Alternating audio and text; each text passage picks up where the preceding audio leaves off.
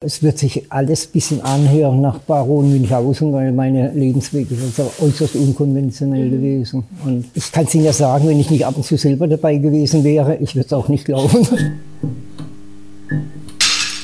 Unbeleuchtet. Ich bin nervös. Bisher hatte ich nur mit einem Sozialarbeiter Kontakt. Ich weiß aber noch nicht, mit wem ich gleich das Interview machen werde. Ich weiß nur so viel, er ist obdachlos. Und ich gebe mir große Mühe, meine Vorurteile wegzuschieben. Obdachlos heißt nicht gleich ungepflegt, drogenabhängig oder querdenkend. Ich atme tief durch und betrete den Tagestreff die Tür für obdachlose Menschen in Karlsruhe. Mir schlägt eine Geruchswolke entgegen. Kalter Rauch, Alkoholfahnen und Schweiß. Aber auch herbes Duschgel und frisch gekochter Kaffee. Auf einer alten Holztreppe am Eingang sitzt ein Mann und frühstückt. Er nickt mit dem Kopf in Richtung Innenraum. Ich gehe weiter. Dort, an einem Tisch in einer Ecke, sitzt mein Interviewpartner, Peter K., 72 Jahre alt. Er kommt mir entgegen und begrüßt mich freundlich, fragt, ob ich einen Kaffee möchte. Ein Sozialarbeiter zeigt uns einen Raum, in dem wir uns ungestört unterhalten können. Ich habe erst die Volksschule gemacht, weil ich ein Spätstarter war. Ich war ziemlich autistisch, so 60 Prozent Autist und extrem introvertiert. Habe dann das Wirtschaftsabitur B gemacht. Ich habe eine Banklehre gemacht, auch erfolgreich mit Auszeichnungen, aber das war mir zu hirntötend, diese Arbeit. Man wird zu stark fixiert im Denken und das ist nicht meine Sache, war immer Freidenker.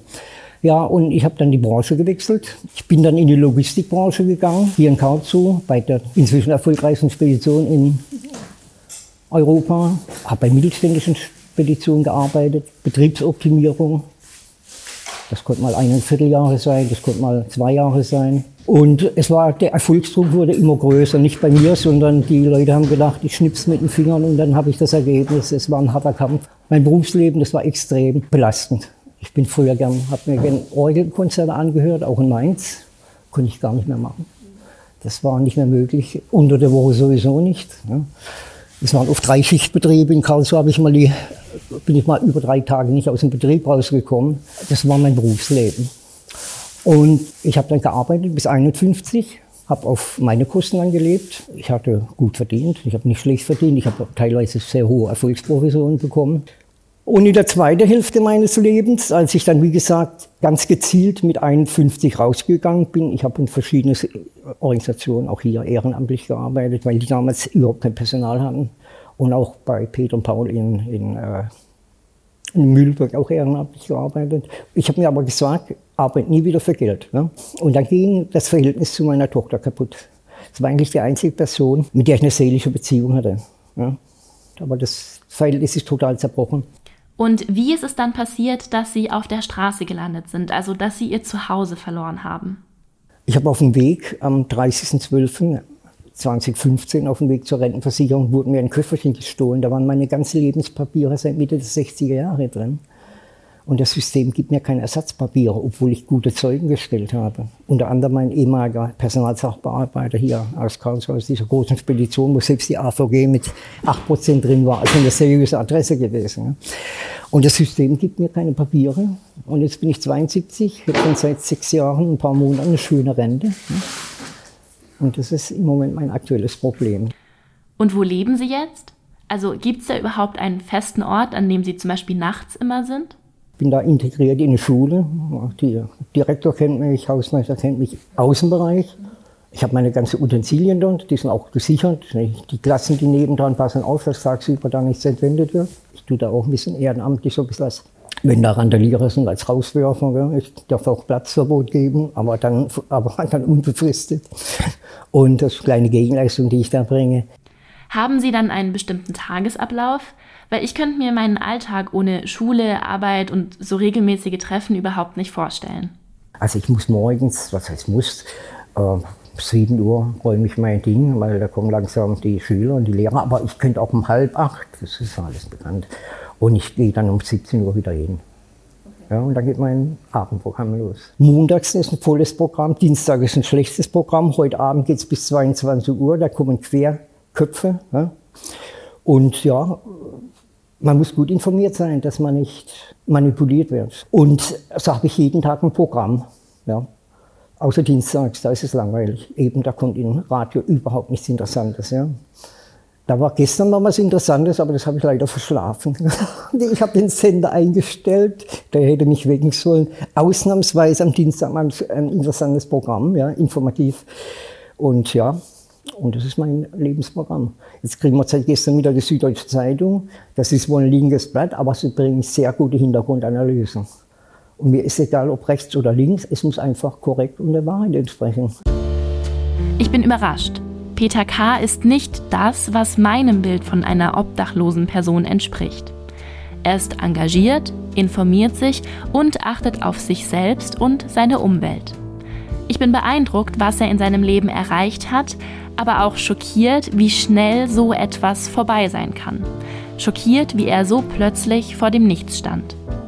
Aber er hat sich nicht aufgegeben und findet auch so irgendwie seinen Weg.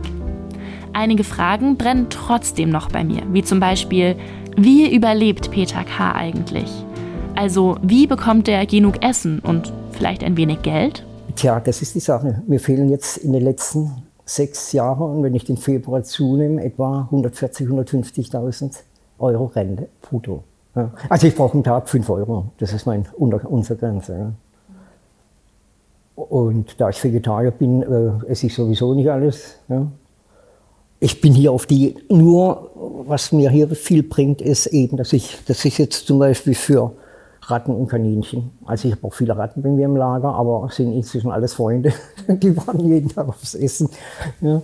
Und äh, ja, aber sonst wäre ich auch hier nicht darauf angewiesen, auf diese Einrichtung. Aber wie gesagt, Schachspielen haben wir ja gemacht, intensivst. Ne? Das war eigentlich mein einziger richtiger menschlicher Kontakt mit Menschen. Ne? Sonst nur mit Tieren. Ich habe Raben, äh, meine Lieblinge, mein zwei, das, die sind besonders intelligent. Wenn ich die fütter, der kommt auf einen halben Meter zu mir ran. Ne? Und naja, haben Sie ansonsten noch Kontakt zu anderen, also zum Beispiel zu Ihrer Familie? Meinen zwei Geschwistern wünsche ich nur das Beste, aber äh, ich komme aus einer Familie, die, sagen wir mal, bildungsfremd war. Ich muss mal alles selber arbeiten. Mein Bruder hat keinen Schulabschluss. Aber dem ging so wie Johannes Rau, dem ehemaligen Schul- und Wissenschaftsminister und Bundespräsident, der hat auch auf dem Weg nach oben abbrechen müssen, weil es nicht mehr ging vom Kopf her. Und das hat mein Bruder auch. Und für mich muss eine Diskussion der Rede wert sein. Das heißt, ich diskutiere nur da, wo ich hochkompetent bin und ansonsten mache ich die Ohren auf. Ja? Und deshalb möchte ich mit meinen Geschwistern keinen Kontakt mehr haben und der einzige Mensch, dem ich was das Allerschlechteste wünsche, das ist meine Tochter. Weil das ein, vermutlich sogar ein bezahlter Verrat am eigenen Vater spricht einiges dafür. Von den drei Morddrohungen möchte ich mal ganz, wenn mir kein Krokodil eine Morddrohung übermittelt, dann ist mir das sowas von. Ja. Morddrohung, das ist heftig.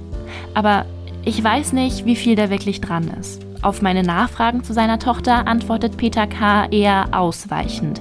Er erzählt von der Zeit seiner Scheidung, nach der die Tochter ins Internat musste. Er erzählt von einem gemeinsamen Haus, bei dem er den Großteil der Sanierung bezahlt hat alles weg.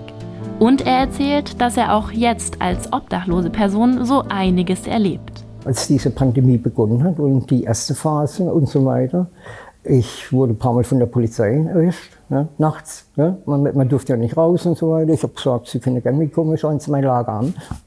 Ich habe dann gesagt, Stern 13 ist im Moment mein Zuhause. Ne? Und ja, es ist halt ein bisschen komplizierter gewesen. Oder deutlich komplizierter, was auch noch. Ne? Aber ich habe auch das erlebt, dass in der Schule, mal bei der Weihnachtsfeier, als sie noch feiern durften, dass sie da eben ohne mein Wissen gekommen sind und haben sie mir warme Suppe gebracht und Brötchen, also Süßes gebracht. Ich esse gerne kein Wurstenfleisch, ich esse ich gerne süße Sachen. Ja, und die, die Anna, das ist eine ganz nette äh, italienische Reinigungskraft, die hat mir da Kleidung gebracht, ohne dass ich da, wollte man morgens warmer Espresso, aber Espresso ist mir morgens zu stark. Und nee, das kann ich nichts Negatives sagen. Es ist komplizierter gewesen. Wie natürlich der Winter immer kompliziert ist, wenn man draußen lebt. Ich habe mal 18 Grad Minus gehabt. Ich, wäre ich nicht mit der kompletten Kleidung drin gelegen. Und ich wäre erfroren. Ja. Ich habe abends noch mal einen Sprudel geholt, so eineinhalb Liter. Und davon habe ich mir noch zweimal Tee gemacht. Ich kann mir dann auch warme Sachen machen mit so äh, Friedhofslichtchen. Ja? Mache ich mir warme Sachen. Ja, ich gern, wenn ich süß gern esse, dann brauche ich einen Kaffee oder einen Tee dazu. Und ja, und da habe ich eben diese eineinhalb Liter Flasche sicherheitshalber in den Fußreich von meiner, von meinem ähm, Schlafsack gelegt. Die war morgens total hart gefroren, also nicht gräselig. Also wenn ich nicht wirklich alles gemacht hätte, wäre ich gefroren. Aber es war einmalig. Jetzt muss ich doch noch zu den in Anführungszeichen typischen Vorurteilen fragen. Also trinken Sie Alkohol oder nehmen Drogen? Das hört man ja schon irgendwie ziemlich oft. Ich trinke schon Alkohol, aber noch nie scharfe Sachen. Also sagen wir Schnitt eine Viertel Dosen oder Flaschen Bier am Tag. Manchmal auch gar keines. Ist, ja, habe ich keine Probleme. Mein, mein Leben war wild genug, da brauche ich keine Drogen. Würde ich als verweigern. Das interessiert mich nicht. Das Leben ist heute noch interessant. Das Leben ist interessant. Bevor ich nicht meine ersten zwei, drei Gehirnschläge bekomme, da lebe ich sehr bewusst. Und wie ist es mit Blicken von anderen Leuten, denen Sie begegnen? Also so auf der Straße, gibt es da Vorurteile? Mir sieht man das normal nicht an. Also jetzt mal auf der Straße, ich werde öfters von jungen Mädchen angelacht und von Frauen im Jugendalter und so weiter. Was ganz Interessantes ist, ähm, ich habe das bei Frauen erkannt, erkannt. Es gibt Menschen, die haben eine Ausstrahlung, die geht von innen raus. Die haben einen Lebensweg gesehen, den sehen ganz wenige Leute. Und ich befürchte, ich bin da auch ein bisschen in diese Richtung verseucht. Ich weiß, wer ich bin, ich weiß, was ich gemacht habe im Leben. Ich kann nur nichts mehr beweisen. Ich kann nicht mal beweisen, dass ich so heiß, wie ich heiße im Moment. Ich weiß nicht, wie viel von dem Erzählten stimmt und was dann doch eher an Baron von Münchhausen erinnert. Aber trotzdem bin ich beeindruckt von der Art, wie Peter K. mir von seinem Leben erzählt hat und wie er kein Blatt vor den Mund nimmt. Wir verabschieden uns und ich suche mir meinen Weg zurück in den Hauptraum des Tagestreffs, der sich in der letzten halben Stunde noch mehr gefüllt hat. Ich spreche kurz mit den Mitarbeitenden dort und gehe zur Tür. Werde dann aber von der Seite leicht angestoßen. Junge Frau, warten Sie! Ein Mann fragt, ob ich mein Interview schon gemacht habe, weil er Peter K. gerade mit einem Kaffee entdeckt hat. Ich lächle und bedanke mich für den Hinweis. Hier passen die Menschen irgendwie aufeinander auf.